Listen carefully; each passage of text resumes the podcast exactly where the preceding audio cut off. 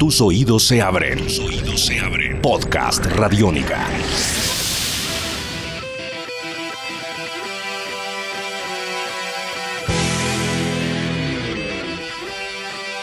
Hola y bienvenidos una vez más a Podcast Radiónica. Mi nombre es Diego Londoño, arroba el fan fatal y a través de este espacio seguiremos revisando la historia del rock en Medellín a partir de los discos, los conciertos y también de las anécdotas de los personajes importantes en esta historia. Y en esta oportunidad indagaremos sobre el gótico viviendo entre el rock en tierras paisas. Así que bienvenidos, esto es Podcast Radiónica. Podcast Radiónica. Eh, Saludos azules, mi nombre es Horus, eh, soy cantante, formador y gestor cultural.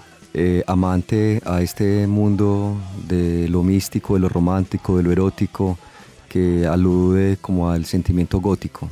Eh, yo llegué como muchos de los eh, seguidores de este género musical sin darme cuenta, más digámoslo por seguir algunas bandas de corte europeo que en Europa llamaban siniestras en España y que nosotros consumíamos de alguna manera sin saber que se denominaban góticas pero que sí nos gustaban mucho precisamente por esas melodías y armonías seductoras que podían contener estas bandas.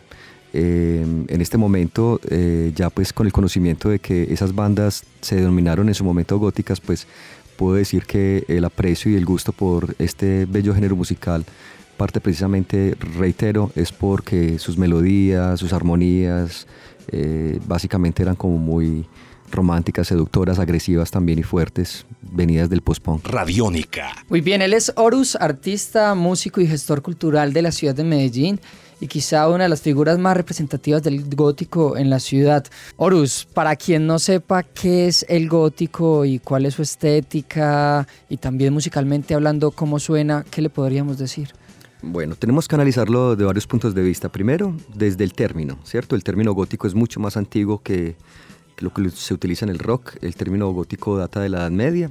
Eh, es utilizado ya pues eh, en el rock a mediados del 77, 78, finales de los 70, cuando esas actitudes punks que venían y estaban como en el Olimpo, empiezan a tener en sus composiciones eh, ya no solamente la apuesta política, eh, militante, frente a lo que era pues, la corriente punk, sino que empiezan estas bandas punks a dejarse permear por instrumentos nuevos, sintetizadores u otros alternativos y a cambiar de espíritu. No es lo mismo tener 15 años y hacer punk y a los 5 años ya tener 20 años, ya seguramente tu pensamiento y tu forma de ver la vida es otra. Entonces estas bandas se llamaron bandas post-punk y dentro de este post-punk hay tres sabores, un sabor electrónico, un sabor fuerte que sigue siendo pues con, la, la forma guitarruda, rápida y una forma nostálgica, mística, depresiva quizás, erótica, que es lo que llamamos entonces gótico. Entonces a finales de los años 70, eh, como una derivación del punk, nace este género musical llamado gótico.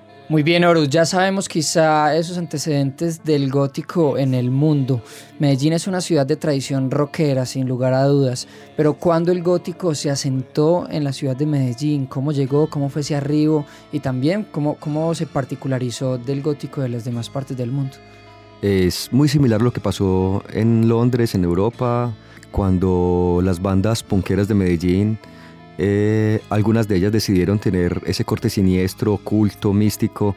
Nació entonces desde la puesta en escena, desde lo musical, desde la creación sonora, una maravillosa banda que eh, se ha citado mucho en este, en este espacio de Radiónica y es Frankie ha Muerto, una banda gestora de este movimiento musical en la ciudad de Medellín. Igual, venía de una banda punkera con tintes muy punkeros y ellos deciden hacer entonces un, un sonido eh, lúgubre con, estas, con estos matices también desde la puesta en escena. Ahí, desde lo musical, nació el gótico en Medellín. Es Frankie ha muerto el que da, y no solamente en Medellín, en Colombia. Y se puede decir que también a, nivel latinoamericano es una de las pioneras. Mm, ya como seguidores, como escuchas, como melómanos, digámoslo así, eh, muchas personas escuchaban gótico desde, desde mucho tiempo, ¿cierto? Eh, la posibilidad de que existiera Radisco ZH con Vicky Trujillo, que existieran bares como New Order, era la posibilidad de tener ahí, escuchar bandas que populares, ahora son populares como un The Cure, que es, tiene también bases, pero también un Joy Division, un Bauhaus, una seducción de Banshees, entonces eh, es también bares hicieron pues como y fiestas hicieron la posibilidad de que ya la música eh, se empezara a denominar y a sentirse como que esta estética eh, se llamaba gótica, pero en comienzo, reitero, la gente simplemente se acercaba a un sonido musical que era de su gusto. Muy bien, un referente importante, Frankie ha muerto como quizá uno de los precursores del gótico en Medellín, en Colombia y en Sudamérica. Pero en Medellín específicamente, ¿qué otras agrupaciones uno podría referenciar como gótico en esa historia del rock en la ciudad? Ahora hay un sinnúmero de bandas que se pueden sumar a, estas estéticas musicales y también pues desde sus maquillajes, vestuarios, eh, jóvenes nuevos están entrando como esta tendencia. Eh, lo que pasa es que hay una, el referente primigenio del punk se perdió en la ciudad de Medellín, seguramente por algunos falta, por ese vacío que generó la violencia. Entonces los conocedores de género al acabarse los bares, acabarse estas cosas, llegaron las nuevas generaciones sin saberlo y como en ese momento llegó el metal gótico, el metal sinfónico, entonces parece ser que ellos tengan el referente de que el gótico nació desde ahí, entonces hay muchas bandas eh, conocidas actualmente del metal sinfónico, del metal gótico, el melodic metal, que, que abundan en la ciudad de Medellín y son excelentes de una factura internacional. Pero hablando de bandas, digámoslo con este corte post-punk, eh, Jester Lajus, que es un chico que apenas está como comenzando con ese, esa fortaleza también desde lo escénico, y Frankie ha muerto, insisto. Tenemos también a... Quizá uno puede hablar de un CO2 también. Obviamente, esto el corte, el CO2 muy influido por, por Joy Division precisamente, con un corte muy, muy punkero, eh, agresivo, ácido y algunas pues han desaparecido, muchas eh, llegaron a la escena pero fueron desapareciendo, eh, que son pues como de este corte pospon eh, oculto y obviamente pues no puedo dejar de hablar de la puesta sonora y estética que también yo manejo a nivel escénico con, con mi proyecto musical Horus.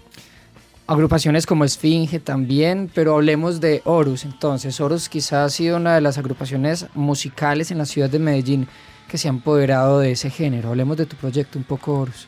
Paralelamente a Frankie ha muerto, digámoslo, en un momento donde Frankie no estaba tanto en el escenario, eh, hace 15 años tuve la oportunidad de hacer un primer concierto precisamente con eh, muchos de los músicos que hacían parte de la formación de Frankie ha muerto. Eh, hicieron parte de mi, de mi, formación y actualmente eh, la hace. Solo que la diferencia entre Frankie ha muerto y Psychofobia, que también es una gran banda del género post-punk de ese corte, es que yo empecé a, a darle protagonismo un poquito más a lo electrónico y un poco más protagonismo a los sintetizadores. Eh, en ellos las guitarras son, digamos, el eje primordial.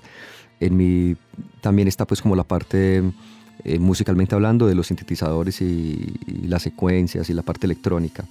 Actualmente pues eh, la propuesta sigue estando vigente. Como buen gótico y como buen vampiro, entonces uno se esconde, se duerme, se mete a su sarcófago y renace como el fénix. Entonces para mí no han pasado 15 años, fue ayer.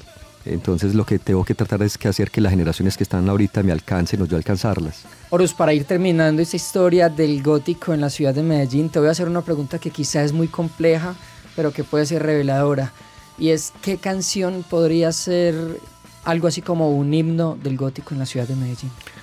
Sería muy vanidoso decirlo y también muy, pues no, no me atrevería, pero citaría nuevamente las bandas de ahorita, citaría a Psychofobia, citaría nuevamente a Frankie ha muerto, citaría a CO2, al mismo Esfinge que tiene canciones maravillosas, entre otras, solo que yo tengo una canción que se llama Vampire Feelings, que precisamente es como una alegoría al vampiro romántico, eh, que tiene este gran sueño de encontrarse a alguien que le ame, que le quiera, pero en su estado vampírico sabe que no lo puede lograr porque es es muy difícil eh, en, esta mm, metáfora del vampiro mm, tener a alguien cercano. Eh, yo quisiera recomendarles que escucharan con todo el amor del mundo Vampire Feelings, eh, que está en versión en inglés y en español, que tiene una producción y una composición de una armonía muy simple, pero los arreglos musicales en su momento a mí me, me, gustaron mucho y hoy la sigo cantando como si fuera el primer día y la amo. Es una canción romántica, bella, eh, que ustedes en 10 años la van a seguir escuchando, en 20, porque estoy seguro que va a trascender las barreras del tiempo. Muy bien, él es Horus, eh, uno de los representantes del gótico en la ciudad de Medellín. Horus, gracias por hacer parte de esta historia a través de los podcasts Radiónica. En Radiónica siempre encuentro un espacio, no solamente pues para contar mis anécdotas, sino también para, agradezco también la posibilidad de difundir el conocimiento y estas, estos posts que son fundamentales dentro del conocimiento del rock. Un saludo azul siempre para Radiónica por siempre, Diego, a todos los que nos acompañan. Gracias. Radiónica. Esperamos hayan disfrutado de este podcast dedicado al gótico en el rock de Medellín, una historia contada a través de la voz de Orushon. Nos encontramos en un nuevo podcast Radiónica con más historias acerca del rock creado en la ciudad de Medellín. Salva tu mundo, usa Radiónica.